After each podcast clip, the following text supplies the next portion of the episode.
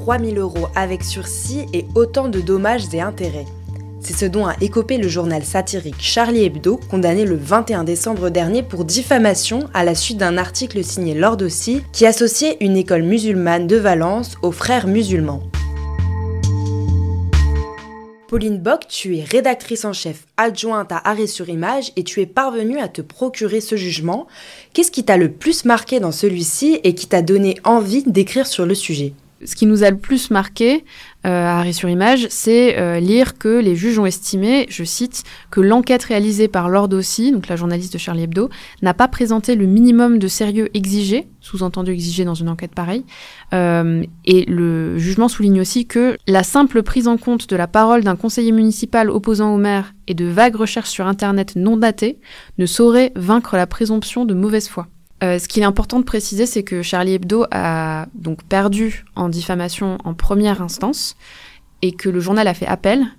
Et donc l'affaire sera rejugée en appel à la Cour d'appel de Grenoble cette fois. On ne connaît pas encore la date de cette euh, audience. Et donc avant de rentrer dans le cœur du papier, est-ce que tu peux rappeler qui est Lord aussi Lord aussi, euh, c'est une journaliste qui est depuis plusieurs années à Charlie Hebdo.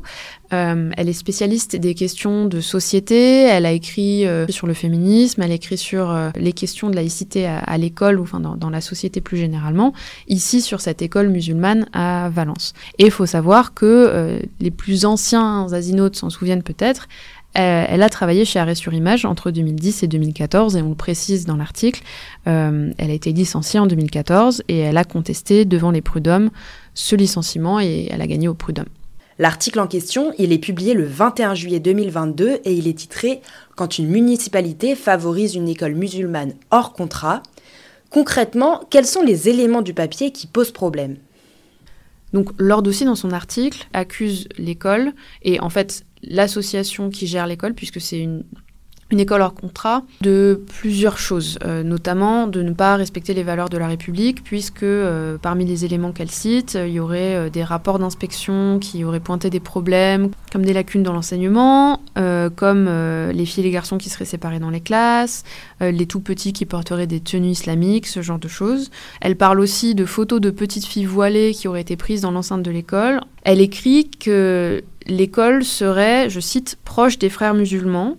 Une information dont elle précise que l'association qui gère l'école, tout comme son président euh, Mourad Jabri, euh, conteste, mais qu'elle écrit quand même plusieurs fois. Et euh, selon elle, son informateur lui aurait raconté que c'est notamment parce que l'association Valeurs et Réussite qui gère l'école, et donc l'école, est proche d'un imam qui en fait est un frère musulman. Et elle écrit d'ailleurs que le président de Valeurs et Réussite, donc qui gère l'école, je cite, et d'ailleurs de la même obédience sous-entendu des frères musulmans. Donc il y a quand même des, accusations assez lourdes, sachant que les frères musulmans, euh, c'est une organisation islamique euh, qui n'existe pas qu'en France, mais qui est présente euh, également en France et qui est considérée comme terroriste par plusieurs pays. C'est pas le cas de la France, donc techniquement, c'est pas illégal d'être euh, membre des Frères musulmans. Mais dans le climat actuel, alors que des accusations sont souvent portées contre des personnalités musulmanes ou arabes, comme ça a pu être le cas à l'encontre du footballeur Karim Benzema, l'accusation de faire partie, d'être proche des frères musulmans, euh, ça peut être considéré comme diffamatoire. Et c'est d'ailleurs ce que dit le jugement.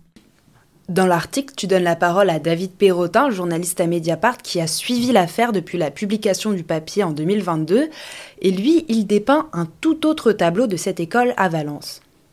David Perrotin écrivait par exemple que, euh, en fait, tous les rapports qu'il avait pu voir d'inspection de cette école-là euh, ne pointaient aucun problème, qu'au contraire, ils étaient positifs, que les lacunes dans l'enseignement, il ne les voyait pas dans les, dans les rapports puisque les cahiers contrôlés euh, montraient un travail sérieux, euh, que les inspecteurs avaient salué le contenu des programmes proposés aux élèves, bref, qu'il n'y avait pas de, de soucis particuliers avec cette école déjà sur les programmes sur l'enseignement et que sur l'accusation des frères musulmans euh, d'être proche d'un imam qui en fait était un frère musulman, euh, l'imam en question, le pilier des frères musulmans dans la région euh, dont parlait leur dossier dans l'article, n'habitait plus à Valence depuis 5 ans au moment de la publication de l'article et vivait à Paris après avoir obtenu un autre poste.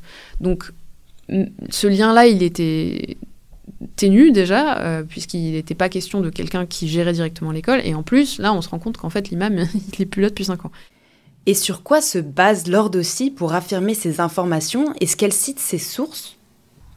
Elle cite son informateur à Valence, et c'est selon son informateur euh, que euh, l'imam de la mosquée euh, qui héberge l'école, puisque donc l'école est hébergée dans une mosquée, et c'est tout le propos de l'article, aurait demandé à la municipalité de Valence de racheter un terrain municipal qui était à vendre.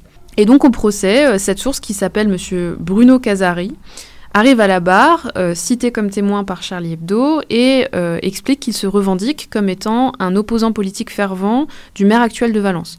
Donc en fait, le jugement considère, je cite, qu'il ne présente aucune garantie de neutralité dans le conflit, puisqu'il se revendique comme opposant politique. C'est M. Bruno Casari qui a contacté euh, Charlie Hebdo via, a priori, le formulaire de mail de contact euh, disponible dans beaucoup de rédacs par ailleurs. Hein. Donc voilà, il avait une info, euh, comme ça peut arriver à plein de gens, il, a décidé d'écrire à Charlie Hebdo, et Charlie Hebdo, en voyant son message, a trouvé l'info intéressante, et qu'une journaliste, en l'occurrence Lord aussi, l'a contacté après cette prise de contact. Ce monsieur Casari a dit, et ça n'a pas, été contesté par la défense, donc par les avocats de Charlie Hebdo, je cite, que ces sources policières, les sources qui étaient les sources de l'article, n'avaient pas été contactées directement par la journaliste de Charlie Hebdo. Donc en fait, Charlie Hebdo amène à l'audience sa source, M. Bruno Casari, qui déclare à la barre qu'en fait c'est lui qui a parlé à des sources policières et qu'il n'a fait que raconter à la journaliste de Charlie Hebdo ce que des amis policiers lui ont dit à lui. Ce qui veut dire que euh, la journaliste n'a jamais parlé à ses sources policières. C'est ce que dit le jugement. Donc, apprendre à l'audience qu'en fait, elle n'a parlé à aucun policier de la bouche de l'informateur qui est cité, c'est problématique. Par email, quand on lui a posé nos questions, Lord aussi se défend et dit qu'elle n'a pas parlé aux policiers dont lui parlait son informateur, mais qu'elle a parlé à d'autres policiers. Et elle me dit que euh, a eu plusieurs interlocuteurs locaux, des échanges avec le rectorat, qu'elle a consulté des extraits d'un rapport d'inspection, qu'elle a enquêté, je cite, présenté plusieurs documents concernant la proximité avec les frères musulmans. Elle estime avoir fait preuve de précaution en employant le conditionnel conformément aux règles journalistiques pour évoquer les éléments qu'elle n'avait pas pu confirmer. Elle dit complètement que si c'était à refaire, euh, elle referait la même chose, qu'elle euh, ne questionne pas du tout euh, ni sa déontologie ni son travail journalistique et que selon elle, elle a, me l'écrit pas comme ça, mais selon elle, elle a fait son travail, elle a rien à se reprocher et elle conteste l'intégralité du jugement. David Perrotin me disait, mais il est intéressant ce jugement parce qu'en fait, il dit que c'est pas parce que c'est illégal que ça peut pas être diffamatoire, étant donné euh, la réputation euh, des frères musulmans et l'usage qui est fait de l'accusation d'être proche des frères musulmans en France et dans les médias français notamment, avec l'exemple de Benzema qu'on citait tout à l'heure, mais c'est pas le seul.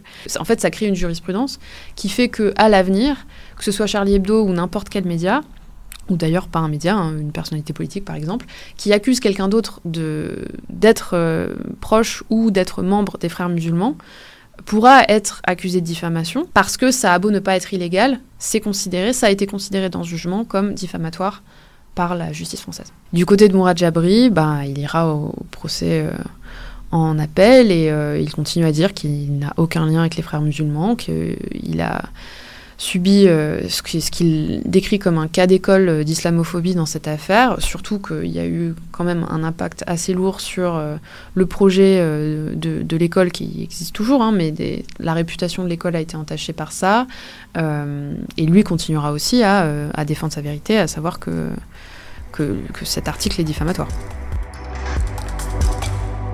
Vous venez d'écouter Dérush, le podcast de la rédaction d'Arrêt sur Image, et cette semaine, nous avons dérushé l'article École séparatiste, la justice étrie Charlie Hebdo, signé Pauline Bock, à retrouver en intégralité sur arrêtsurimage.net.